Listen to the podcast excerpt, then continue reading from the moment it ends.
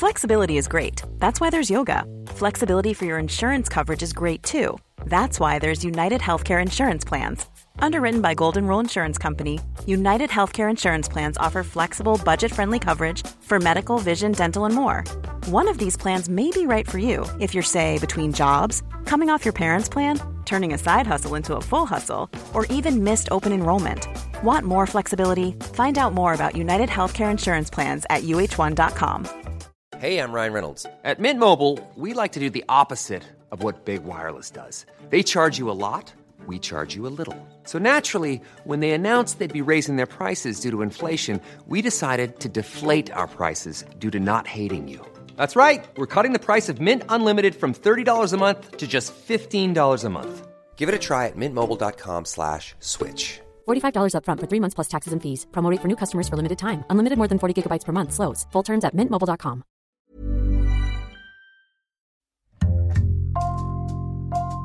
Bonjour, c'est Jules Lavie pour Code Source, le podcast d'actualité du Parisien.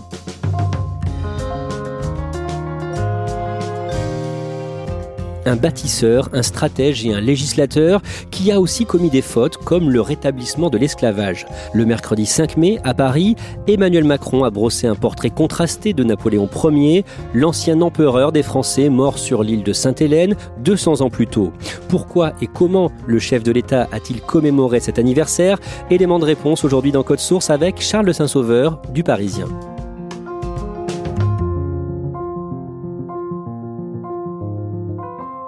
Charles Saint-Sauveur, vous êtes journaliste à la cellule Récit du Parisien, vous avez été au service politique pendant 9 ans et vous signez aussi chaque dimanche une page consacrée à l'histoire dans le Parisien. Qu'est-ce qui vous a donné goût à l'histoire? Je suis un, fou d'actualité depuis mon adolescence, mais il y a aussi un fantasme comme ça que j'ai jamais réussi à assouvir, évidemment, et que l'histoire me permet de combler, c'est le, voyager dans le temps. J'adore ça. J'avais l'habitude de courir euh, beaucoup à une époque, et plutôt que d'écouter de la musique, j'écoutais des podcasts d'histoire. Donc euh, voilà, ça m'a nourri beaucoup. Alors je suis intéressé par l'histoire depuis très longtemps, mais sans en avoir fait du tout mes études. Et puis en fait, c'est peut-être le, fait d'être euh, complètement la tête dans le guidon de l'actualité qui m'a donné envie de, prendre un petit pas de recul. Il y a l'histoire avec un grand H et, les histoires avec, avec plein de petits H. C'est à la fois une somme euh, inépuisable de récits passionnants et en même temps c'est ce qui permet de comprendre le monde. Alors celles et ceux qui nous écoutent connaissent peut-être très bien l'histoire de Napoléon, ou peut-être moins bien, on va la résumer en quelques dates clés. Napoléon Bonaparte, né le 15 août 1769 à Ajaccio. Oui, et euh, alors ce qui est intéressant, c'est de noter qu'il ne s'appelle pas Napoléon Bonaparte, mais Napoleone Buonaparte. Alors je le prononce sans doute très mal, mais en gros tout ça pour dire que euh, la Corse vient d'être française depuis quelques mois quand il naît à Ajaccio. Son père euh, a fait partie des rebelles indépendantistes aux côtés de Pasquale et Paoli. Il a fui en Italie et quatre mois plus tard naît Napoléon. donc voilà, tout ça pour dire qu'on est vraiment à la périphérie de la France. Il accède au pouvoir par le coup d'État du 18 Brumaire, c'est-à-dire le 9 novembre 1799. Il s'est d'abord fait un nom hein, sous la Révolution, euh, en devenant un, soldat vraiment euh, émérite, un capitaine d'artillerie, puis ensuite un général. Il y a le siège de Toulon, la canonnade du parvis de l'église Saint-Roch. En tout cas, un personnage très très important. On ne parle pas du général Bonaparte, mais on parle du général. Donc c'est pour dire à quel point il devient une star sous la Révolution. Et euh, prenant conscience de son importance, surtout après les campagnes d'Italie et d'Égypte, eh bien, il décide de fomenter un coup d'État, alors qu'il devait être un coup d'État parlementaire, qui devient un coup d'État militaire, un vrai. C'est en, novembre 1799. Le 2 décembre 1804, il est couronné empereur. Alors il y a d'abord eu un plébiscite en 1802 qui en a fait un consul à vie, donc on est clairement dans une dictature, dans le, pouvoir d'un seul homme.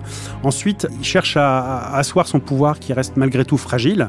Euh, on est après la Révolution, tout ça est quand même très chaotique. Il a l'idée donc pour asseoir une sorte de dynastie. Il se fait couronner empereur. Alors là, on est le 2 décembre 1804 à Notre-Dame. C'est d'autant plus euh, drôle que Notre-Dame avait été vandalisée par les révolutionnaires, dont Bonaparte avait fait euh, clairement partie, puisqu'il était du côté des, des Robespierristes. Justement, est-ce que ce n'est pas un, un paradoxe qu'il se fasse couronner empereur? C'est effectivement un paradoxe paradoxe, et d'ailleurs qui va être source de nombreux malentendus, parce qu'il se fait couronner en fait pour sauver les acquis de la Révolution, dont il est vraiment euh, voilà le dépositaire, il s'en sent le dépositaire. Il veut empêcher le retour des Bourbons, et en même temps, ce faisant, il instaure une dynastie, c'est-à-dire tout ce que les révolutionnaires voulaient mettre à bas. Est-ce qu'il a prolongé la Révolution ou est-ce qu'il y a mis un terme? Alors c'est toute la question. Donc euh, tous les contempteurs de Napoléon, tous ceux qui lui sont hostiles, disent qu'il a trahi la Révolution, et puis tous ceux qui le défendent disent qu'au contraire, euh, il en a sauvé les acquis, qu'il a été un continuateur de la Révolution. Certes, euh, selon le mot de Napoléon lui-même, il a dit la, la Révolution est terminée, il y a mis un acte final. En 1814, il perd son trône et est exilé sur l'île d'Elbe en Italie toutes les nations européennes s'étaient coalisées euh, contre lui. Il y a eu à partir de 1808-1809 euh, toute une somme de fiascos, la guérilla en Espagne, la retraite de Russie avec la Bérésina qu'on connaît bien, même son divorce avec, avec Joséphine. En gros, le vent a tourné et en 1814, bah, les troupes étrangères font tomber Paris et le font tomber lui-même de son trône à ce moment-là, on croit que c'est fini pour lui. Et avec Napoléon, tout est jamais complètement fini. Alors, dans la nuit du 12 au 13 avril 1814, donc euh, premier épisode de sa chute, il essaie de se suicider, de s'empoisonner. Alors, on ne sait jamais si c'est totalement vrai ou pas, mais enfin bon, voilà, il lui-même pense que c'est terminé, sauf qu'il va sur euh, l'île d'Elbe, euh, dont il est le souverain, et puis il décide de s'en échapper au bout de quelques mois. Il revient à Paris au terme d'un retour fracassant, et là, ça va durer son jour en tout, ce retour. Ça se termine par Waterloo, donc là, c'est la deuxième chute, et, et vraiment la chute On est le 18 juin 1815 et toutes les nations européennes veulent en finir avec euh, celui qui déstabilise l'Europe. Il y a deux aspects de Napoléon. Il y a une légende noire et une légende dorée. Alors l'historien, il doit entre les deux tenir la part égale, poser sur Napoléon le regard froid de l'historien. Ça fait 200 ans que le bilan de Napoléon divise les Français. L'historien Jean Tullard résume ça d'une formule. Il y a la légende dorée et la légende noire de Napoléon. C'est quoi d'abord sa légende dorée? Alors, la légende dorée dont parle Jean Tullard, euh, c'est d'abord le soldat de la Révolution. Euh, c'est le général à 25 ans, celui qui empêche les, Bourbons de revenir, euh, y compris dans la brutalité, quelqu'un de très ferme. C'est aussi ensuite, comme premier consul, l'inventeur de l'État moderne, puisqu'il a une œuvre législative colossale. Hein. La moitié du Code civil est encore quasiment en application aujourd'hui. C'est lui qui organise le territoire, l'administration avec par exemple les préfets. C'est lui qui fonde les lycées. Enfin, il fait énormément de choses. Et par ailleurs, c'est le génie militaire, le stratège. Et puis, par-dessus tout, et ce qui domine, je pense, c'est Napoléon, c'est le mérite. Voilà quelqu'un qui vient de Corse, d'une famille de la petite noblesse, et qui, euh, quelques décennies plus tard, mais à 40 ans, voilà, il est le maître de l'Europe. Donc, euh, comme il le disait lui-même, carrière ouverte au talent, sans distinction de naissance, c'était vraiment ce qui fondait sa politique. Et quelle est sa légende noire? Elle est tout aussi fournie. Hein. c'est un personnage très controversé. Alors, euh, selon certains, il a trahi euh, les fondamentaux de la Révolution. C'est aussi un dictateur militaire, euh, un conquérant sans scrupules. Hein. on lui attribue un million de morts. Alors, c'est très exagéré parce que la plupart des, guerres napoléoniennes étaient des guerres défensives. Et puis, elles avaient commencé bien avant lui, sous la Révolution. Donc, le million de morts lui est pas vraiment imputable. Et puis après, il y a des choses plus personnelles. Il était misogyne. Il traitait les femmes pas du tout comme les, égales des hommes. D'ailleurs, ça se retrouve dans le Code civil. Et surtout, outre le fait d'être un chantre du patriarcat, ce qui lui est beaucoup reproché. En 1802, il rétablit l'esclavage dans certaines euh, colonies de France. Pourquoi il rétablit l'esclavage? Déjà parce que ben, dans tous les autres pays, il existe. Le fait de pouvoir s'appuyer sur une main-d'œuvre euh, à disposition euh, pour l'Empire français, il considère que c'est beaucoup plus pratique. Mais ce faisant, il y avait déjà à l'époque des gens qui dénonçaient l'esclavage, donc il savait très bien ce qu'il faisait. Charles de Saint-Sauveur, le 7 février, vous signez un long papier dans le Parisien sur un anniversaire qui approche, celui des 200 ans de la mort de Napoléon. Le titre de votre article, Napoléon, le bicentenaire de la discorde. À ce moment-là, l'Élysée envisage de marquer ce bicentenaire, mais rien n'est fixé. Cette date du 5 mai 2021 est inscrite euh, au fronton de l'agenda présidentiel depuis très longtemps. Les commémorations, tous les présidents aiment ça, et Emmanuel Macron euh, le premier, puisque c'est toujours l'occasion de, générer un peu d'optimisme voilà, sur la grandeur passée de la France. Il y a toujours un peu de nostalgie chez les Français. Et puis, euh, pour lui, président, en tout cas, de, s'inscrire dans la grande histoire. Et bon, il y a aussi le fait qu'une commémoration, ça peut être une arme politique, si elle est bien distillée. Et le président actuel, oui, sait très bien s'en servir. Hein, il l'a montré. Son jeune âge d'ailleurs lui permet de, voilà, de s'affranchir un peu des pesanteurs de l'histoire et de pouvoir y aller franco. Vous parlez donc d'un bicentenaire de la discorde et vous faites parler ceux qui sont pour ou ceux qui sont contre. D'abord, qui est pour? Pour schématiser un petit peu, euh, Napoléon, c'est devenu un personnage de droite, ce qui peut sembler paradoxal parce qu'il a plutôt lui commencé sa carrière à gauche hein, sous la Révolution. Donc la droite est plutôt fan du personnage parce qu'il y a côté autoritaire.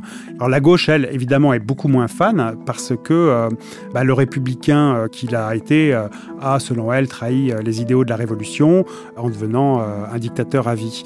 On retient voilà le misogyne, celui qui revient sur l'abolition de l'esclavage, celui qui aimait faire la guerre. Et parmi ceux qui sont contre le fait de marquer cet anniversaire, il y a le député de la France Insoumise, Alexis Corbière. Alors j'interroge Alexis Corbière parce qu'il est professeur d'histoire, euh, député aujourd'hui, mais professeur d'histoire, qu'il est euh, fan de la Révolution.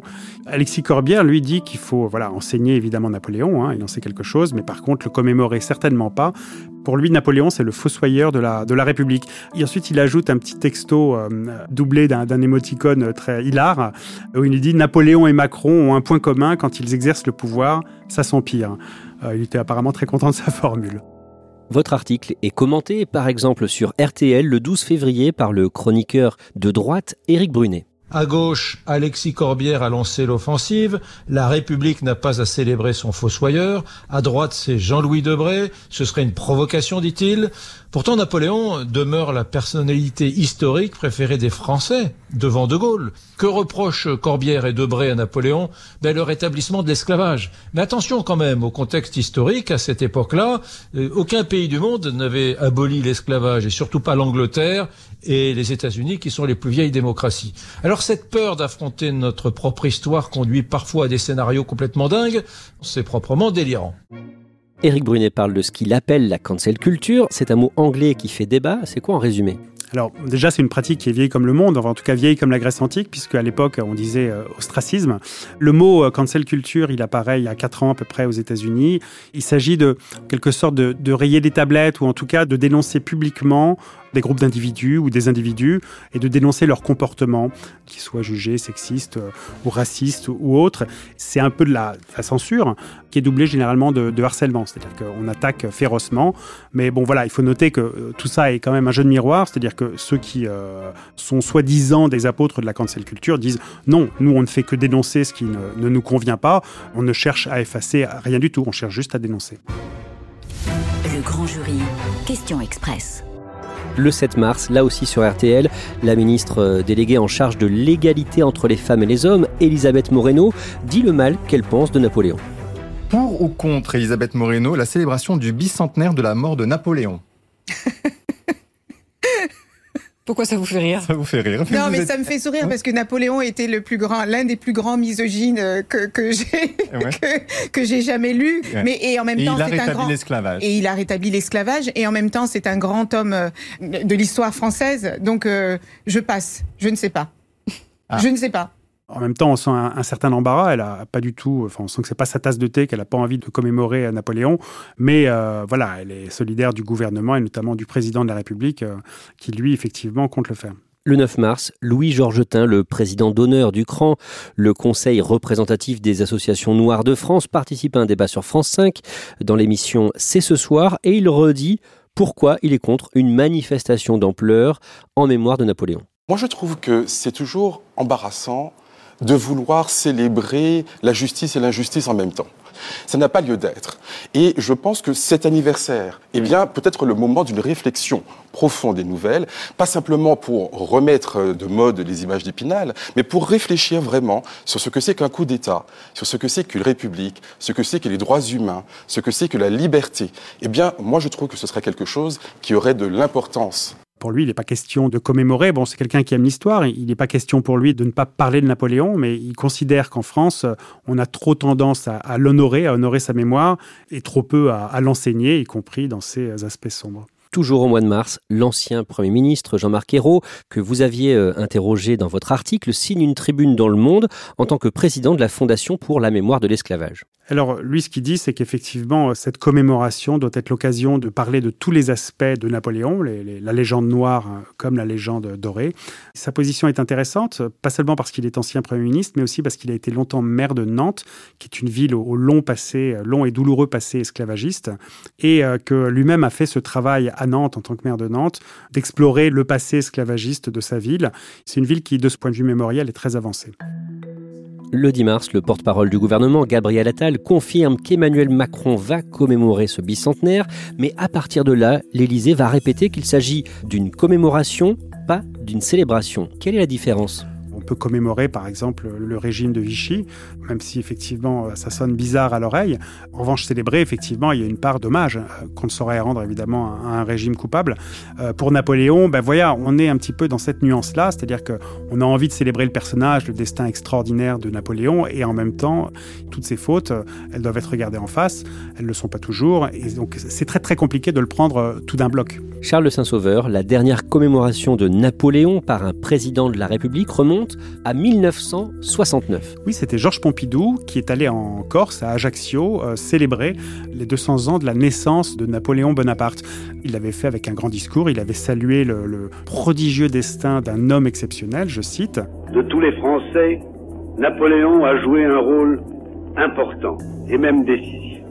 Comment d'ailleurs pourrait-il en être autrement lorsqu'un homme de ce génie, de cette taille, vient anoblir par sa naissance et par son action toute une ville, toute une île, toute une race et toute une nation.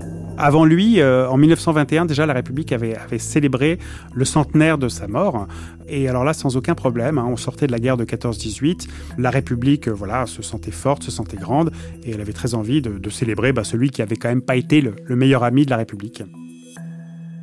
Depuis 1969, plus rien. En 2005, par exemple, le président Jacques Chirac a évité le bicentenaire de la bataille d'Austerlitz, bataille victorieuse dans cette ville située dans l'actuelle République tchèque. Qu'a fait Jacques Chirac à ce moment-là? Il a choisi de ne rien faire euh, parce que, bon, Napoléon, c'est clairement pas sa tasse de thé. Euh, lui, c'est un fan de culture oubliée, de culture lointaine. C'est l'année où sort un, livre qui euh, jette vraiment une lumière crue sur le Napoléon qui rétablit l'esclavage, s'appelle Le crime de Napoléon. Donc, Chirac préfère calmer un petit peu le jeu. Et ce qui est amusant, c'est qu'il envoie, malgré tout, et c'est paradoxal, un, porte-avions en Angleterre pour célébrer la, défaite de Trafalgar. Hein. C'est les Anglais qui nous mettent la pâtée sur mer, l'amiral Nelson. Et autre petite anecdote, il avait à l'époque un Premier ministre qui s'appelle Dominique de Villepin, qui est un grand fan de Napoléon, qui a écrit des milliers de pages sur l'empereur. D'un mot, Nicolas Sarkozy, lui non plus, n'a pas célébré ou commémoré Napoléon. On a beaucoup comparé euh, Sarkozy à l'époque, quand il est élu euh, président de la République, à Napoléon, pour euh, voilà son dynamisme, le côté autoritaire, la fougue bonapartiste, de façon beaucoup moins élégante pour la taille. Il n'a pas été actif sur le, front des commémorations, mais pour une raison, c'est qu'il n'en a pas eu vraiment l'occasion. Il n'y a pas eu vraiment de, de date clé. Et ça a été la même chose pour son successeur, François Hollande. Lui, effectivement, en tant que président de gauche, célébrer Napoléon, c'est encore plus compliqué. À son agenda, en gros, il avait deux défaites cuisantes. Enfin, il avait la Bérésina, la retraite de Russie, puis Waterloo, effectivement, euh, pour commémorer, on a vu mieux. Le jeudi 13 juillet 2017, l'ancien ministre de l'économie de François Hollande, Emmanuel Macron, nouvellement élu, fait visiter le tombeau de Napoléon à Donald Trump. Emmanuel Macron avait confessé un, petit penchant euh, pour Napoléon pendant la campagne présidentielle. Et euh, sitôt élu, enfin deux mois plus tard, Donald Trump vient en France et il lui fait visiter le, tombeau de Napoléon. Alors je ne sais pas exactement si c'était à la demande de Donald Trump, mais aucun président euh, de la République avant lui ne, l'avait fait. Emmanuel Macron s'aperçoit qu'il n'a pas besoin d'un guide pour raconter à Donald Trump qui est Napoléon. Il connaît son affaire sur le bout des doigts. Oui, on peut penser qu'effectivement, euh, Emmanuel Macron est assez fan de l'empereur. Charles Saint-Sauveur, on en arrive au jour J, le 5 mai 2021, 200 ans donc après la mort de Napoléon sur l'île de Sainte-Hélène, au beau milieu de l'Atlantique Sud. Emmanuel Macron est à l'hôtel des Invalides dans le 7e arrondissement de Paris. Il se recueille devant le tombeau de Napoléon. Il est aux côtés de Brigitte Macron devant ce fameux tombeau que les touristes étrangers se pressent pour voir dans la crypte donc euh, des Invalides depuis 1840. C'est pas son corps, mais ce sont ses cendres qui sont disposées là, selon le vœu de l'empereur d'ailleurs, qui disait qu'il voulait reposer euh, parmi le peuple de Paris qu'il avait tant aimé. Voilà, dans ce tombeau euh, assez monumental de 4 mètres de, de long en pierre rouge, le président de la République s'est incliné pendant quelques instants. Juste avant ça, il avait prononcé un discours devant des lycéens à l'Institut de France et dans son allocution, Emmanuel Macron évoque aussi la face sombre de Napoléon. Juste avant, il a un petit préambule qui en dit long sur son rapport à l'histoire, le fait de la regarder en face. Il dit aux jeunes, sur un ton un peu professoral, que l'histoire, on n'en est ni les responsables ni les gardiens, mais que l'histoire, il faut la connaître et qu'elle vous construit. Et après, effectivement, il aborde la, face sombre de Napoléon, il dénonce ses fautes, hein, il le dit lui-même, et il en livre un, portrait en, clair-obscur, là aussi, ce sont ses mots. Euh, il parle de ses qualités de législateur, de bâtisseur, mais aussi de l'homme qui a rétabli l'esclavage, qui a semé la mort euh, un peu partout sur le théâtre européen. Napoléon, en 1802, a rétabli l'esclavage que la Convention de 1794 avait aboli. En 1848, avec Victor Schœlcher, la Deuxième République a réparé cette faute, cette trahison de l'esprit des Lumières. Au fond, de l'Empire, nous avons renoncé au pire, et de l'Empereur, nous avons embelli le meilleur. L'ensemble du discours est malgré tout plutôt positif pour Napoléon. Il parle par exemple d'une épiphanie de la liberté. Il dit que euh, voilà, on aime Napoléon parce que sa vie c'est une invitation à prendre son risque. Alors là, on est vraiment dans le, Napoléon qu'aime euh, Emmanuel Macron par son épopée extraordinaire, les, 100 000 kilomètres qu'il a parcouru euh, à dos de cheval dans sa carrière, avec voilà un destin qui a dépassé largement ce à quoi on pouvait s'attendre. Et puis par ailleurs, pour le président, il voilà, il incarne le mérite, le mérite républicain. Il incarne le pouvoir de l'action et puis aussi le, triomphe de la volonté. Ce sont vraiment des axiomes macroniens très importants. Charles Saint-Sauveur, je rappelle que vous êtes un ancien du service politique du Parisien. Quand il dit que Napoléon est une invitation à prendre son risque, c'est difficile de ne pas se dire qu'il parle aussi un petit peu de lui. Alors quand il prononce son discours, ce qui est assez frappant, c'est qu'on a l'impression d'entendre un peu un discours de campagne où il vanterait ses propres mérites. Il y a quelques mots-clés comme ça qui reviennent dans le discours. Le, goût du possible, prendre son risque, faire confiance à l'imagination, être pleinement soi. Toutes ces phrases, il les avait prononcées en 2017 et, probablement il sera tenté de les reprononcer en 2022 parce qu'évidemment, ça lui parle. On sait que le président de la République est fasciné par les héros. Euh, on le voit à tous les discours hommages qu'il a rendus, euh, notamment dans la cour des Invalides. Ça fait écho aussi parce que, euh, au-delà du héros, du destin prodigieux de Napoléon, il y a aussi bah, son destin à lui, euh, celui d'un homme qui vient d'aucune écurie politique, qui renverse la table, qui prend son risque, pour reprendre ce terme, et qui se retrouve président à, 39 ans. Il y, a, il y, a, évidemment de quoi flatter euh, l'ego napoléonien qui sommeille en chacun de nous. Napoléon Bonaparte est une part de nous. Il devint cette part de France qui a conquis le monde. Et bien peu de destin, il faut le dire ont façonné autant de vies au-delà de la leur. On est à un an de la présidentielle. Est-ce que cette commémoration est destinée à l'électorat de droite dont il va avoir besoin pour se faire réélire? Alors on peut le penser euh, très clairement. Hein, euh, la commémoration, c'est aussi en tout cas une arme politique. Il n'était pas question pour Emmanuel Macron, euh, à un an de la présidentielle, de laisser le, monopole de la commémoration du bicentenaire à ses adversaires politiques de droite. Hein. Et Napoléon était un personnage tellement clivant qui hérisse une partie de la gauche hein, que pour Macron, c'est clairement ce bicentenaire est du, pain béni à un an de la, la, présidentielle. Ça lui permet vraiment de marquer son territoire et puis de jouer sur du velours. Merci à Charles de Saint-Sauveur. Cet épisode a été produit par Thibault Lambert, Marion Botorel et Salomé Robles. Réalisation David Federman. Code Source est le podcast d'actualité du Parisien, disponible chaque soir du lundi au vendredi. Pour ne rater aucun épisode, abonnez-vous sur Apple Podcast, Google Podcast ou Podcast Addict par exemple. N'hésitez pas à nous écrire code source at leparisien.fr. Et puis si vous aimez Code Source, dites-le nous en laissant des petites étoiles ou un commentaire sur votre application préférée.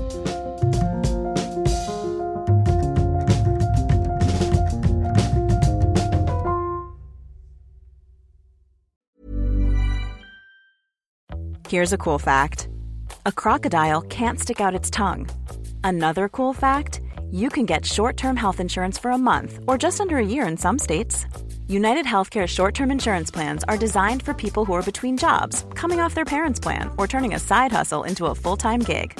Underwritten by Golden Rule Insurance Company, they offer flexible, budget friendly coverage with access to a nationwide network of doctors and hospitals. Get more cool facts about United Healthcare short term plans at uh1.com. Planning for your next trip? Elevate your travel style with Quince. Quince has all the jet setting essentials you'll want for your next getaway, like European linen premium luggage options, buttery soft Italian leather bags, and so much more. And it's all priced at 50 to 80% less than similar brands. Plus, Quince only works with factories that use safe and ethical manufacturing practices. Pack your bags with high-quality essentials you'll be wearing for vacations to come with Quince. Go to quince.com slash trip for free shipping and 365-day returns.